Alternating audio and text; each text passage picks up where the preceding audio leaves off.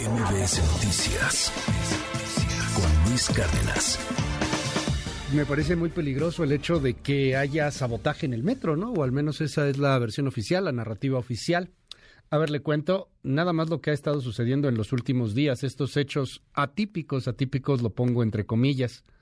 Desde el pasado 7 de enero, luego del choque de trenes de la línea 3 hasta hoy, la Fiscalía investiga cinco incidentes atípicos y ahí tiene al ejército, seis mil elementos del ejército investigando, viendo, checando, porque hay un sabotaje, dicen ellos. Primero, desde ese día se inició investigación para el alcance y extracción de las cajas negras de los convoyes que chocaron. Que las cajas negras, pues ya nos había dicho aquí el mismo Fernando Espino, pues es normal que, que las saques y que pues pues ahí están, o sea, las tienen siempre los trabajadores, no, es como una cosa del avión, ¿no? Pero bueno, en fin, no, no estaban las cajas negras, estaban retiradas, entonces sospechosismo. Segundo, el 13 de enero la Fiscalía inició otra carpeta en contra de una mujer que presuntamente había arrojado un aspa de lavadora en las vías del metro. Al parecer se le cayó, pero bueno, dicen que la arrojó. Probablemente ella también es una de las saboteadoras del metro en la estación 9. Tercero, la Fiscalía de la Ciudad de México investiga el corte intencional de un cable de baja tensión entre las estaciones de La Raza y Potrero, la línea 3, el cual chicoteó y dañó el parabrisas de un tren. Cuatro, se reportó la localización de una lata de cerveza, para la cual se ocuparon 12 miembros entre la Guardia Nacional y la Policía de la Ciudad de México para sacar la lata de cerveza que había en las vías del tren de la línea 8. Presuntamente habría sido arrojada por una mujer, generó un cortocircuito y bueno, pues la Guardia Nacional, ahí tengo el video, ahorita se lo subo a nuestras redes, de cómo la Guardia Nacional, pues es ahí como, son soldados, son soldados retirando la, lata.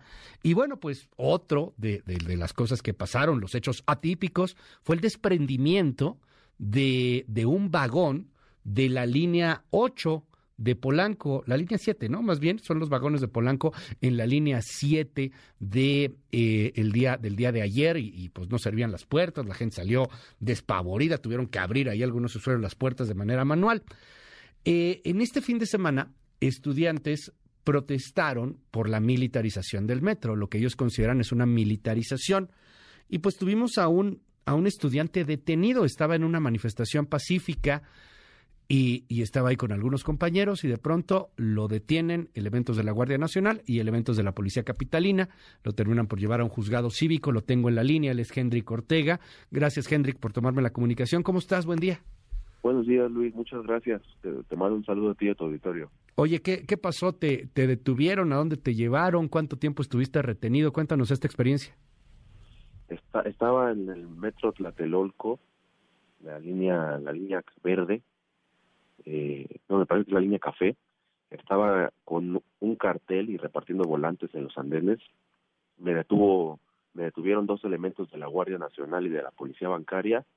Me llevaron detenido al juzgado cívico. Estuve ahí durante dos horas y después salí bajo multa, Luis. ¿Cuánto pagaste? Al dos mil pesos.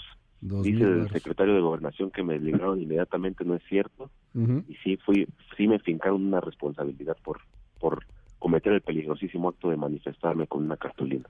Que por cierto, más tarde hubo una manifestación, ahí sí ya mucho más violenta, que fue la del bloque negro, pero en esa sí no estuvieron ustedes. No, en esa no participamos. Oye, tú eres consejero de la UNAM, ¿no? Consejero universitario. Sí, es correcto. ¿Qué estudias o, estudiaste? Yo estoy estudiando todavía la, licenciatura en Derecho en la UNAM. Ok, abogado de la UNAM. Y y dicen por ahí algunas personas, lo veo en las redes sociales, que, que pues eres un enemigo de Claudia Sheinbaum y que estás ligado a otros partidos políticos y que todo esto es para hacer quedar mal a la jefa de gobierno y descarrilarle, como se ha descarrilado el metro, su, su aspiración al 2024. Pues mira, he, participado en un partido, eso es cierto, no, no lo voy a negar, las redes sociales lo demostraron, pero eso no tiene nada que ver, o sea, antes de eso yo soy ciudadano, soy estudiante, y uso diario el metro de la Ciudad de México y no estoy de acuerdo con que haya vigilancia militar. Eso no ayuda en nada a las instalaciones del metro. Al contrario, eso atemoriza a la gente. ¿No es todavía peor que detengan a alguien que además es de otro partido político? Claro, eso, eso es una medida totalmente dictatorial. Han usado ese argumento. Vimos al secretario de gobierno Martí Batres eh, tratar de hacerlo de manera despectiva hacerlo ver como que mi, como que los partidos opositores mandan a gente a, sabotear el metro. Pero mira, yo no estaba haciendo nada malo, solamente estaba con una cartulina y repartiendo un volante. Oye, eh, dime, dime algo, ¿es, ¿es posible que haya un sabotaje en el, en el metro? Eh, que esto esté ocurriendo realmente a mí me parece peligroso porque estamos hablando pues de, de una situación prácticamente de terrorismo. Eh, al ver militares en el metro, y lo hemos visto con, con, muchas personas, hay quien se siente más seguro, hay quien dice, oye, pues, pues me saca un poco de onda que ya se esté militarizando todo esto. Eh, ¿Hasta dónde llegamos con, con, este, con este punto? ¿Qué tal que sí tienen razón? ¿Qué tal que sí hay un problema de sabotaje y que están haciendo algo para pues tratar de, de impedir que venga una verdadera tragedia? No sé, toco madera, que la boca se me haga chicharrón, algo como lo que ocurrió en Atocha a principios de, este siglo allá en, en España, un, atentado de ese tamaño, ojalá que no, pero ¿a poco no ves esa posibilidad? Mira, yo no, yo no veo sabotaje, yo, yo lo que lo que creo es una opinión personal, es que están tratando de venderle esa perspectiva a la gente para eximirse de responsabilidades por no darle mantenimiento al metro.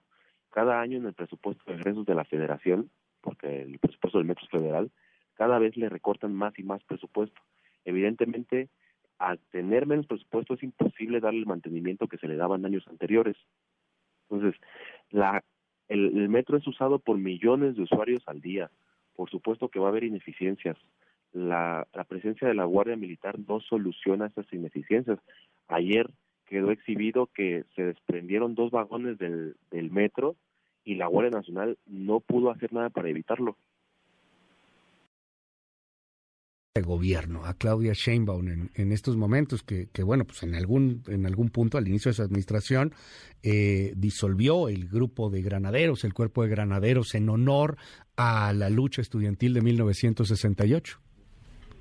Yo le diría a la jefa de gobierno que primero no estigmatice las protestas, que cada protesta es legítima ella misma y su partido hace algunos años cuando protestaban por las alzas de las tarifas al metro eh, no se les estigmatizó eh, que ahora no estigmatice a personas, sean, sean o no simpatizantes de cualquier partido, o sean ciudadanos y ciudadanos, las protestas siempre van a ser legítimas. Quiero decirle que, que pongan mayor atención al metro, que inviertan más en sus restauraciones, en sus modificaciones, sobre todo en los trenes, que es donde más están presentando fallas, Luis. Es increíble que incluso veamos eh, videos en las redes sociales donde reproducen videos pornográficos en las pantallas de los andenes. O sea, el metro está peor que nunca. Creo que eso está pegándole directamente a la gente y lamentablemente ya está cobrando vidas de ciudadanas y ciudadanos que lo único que hacen es utilizar el metro para transportarse a sus trabajos. ¿Van a seguir protestando, Hendrik? Sí, estamos estamos pensando en realizar otra otra protesta pacífica hasta que no mejore el servicio del metro, no vamos a quitar el dedo del renglón, Luis. ¿Tienen ustedes algo que ver con las otras protestas, las que se dieron de manera muy violenta? Poquitas horas después de que te habían detenido, vino otra protesta, es así ya de, del bloque negro, de encapuchados, de, pues, de gente que sí dañó las instalaciones. Sí, no, no tenemos nada que ver. Eh, mientras se estaba llevando a cabo la protesta del bloque negro, eh, estaba detenido en el juzgado cívico. Nosotros quisimos marcar una diferencia, Luis. Eh, nosotros no quisimos ir encapuchados porque somos ciudadanos y no, no que, quisimos dar la cara porque es una causa loable. Nosotros hemos pugnado porque sea pacífico.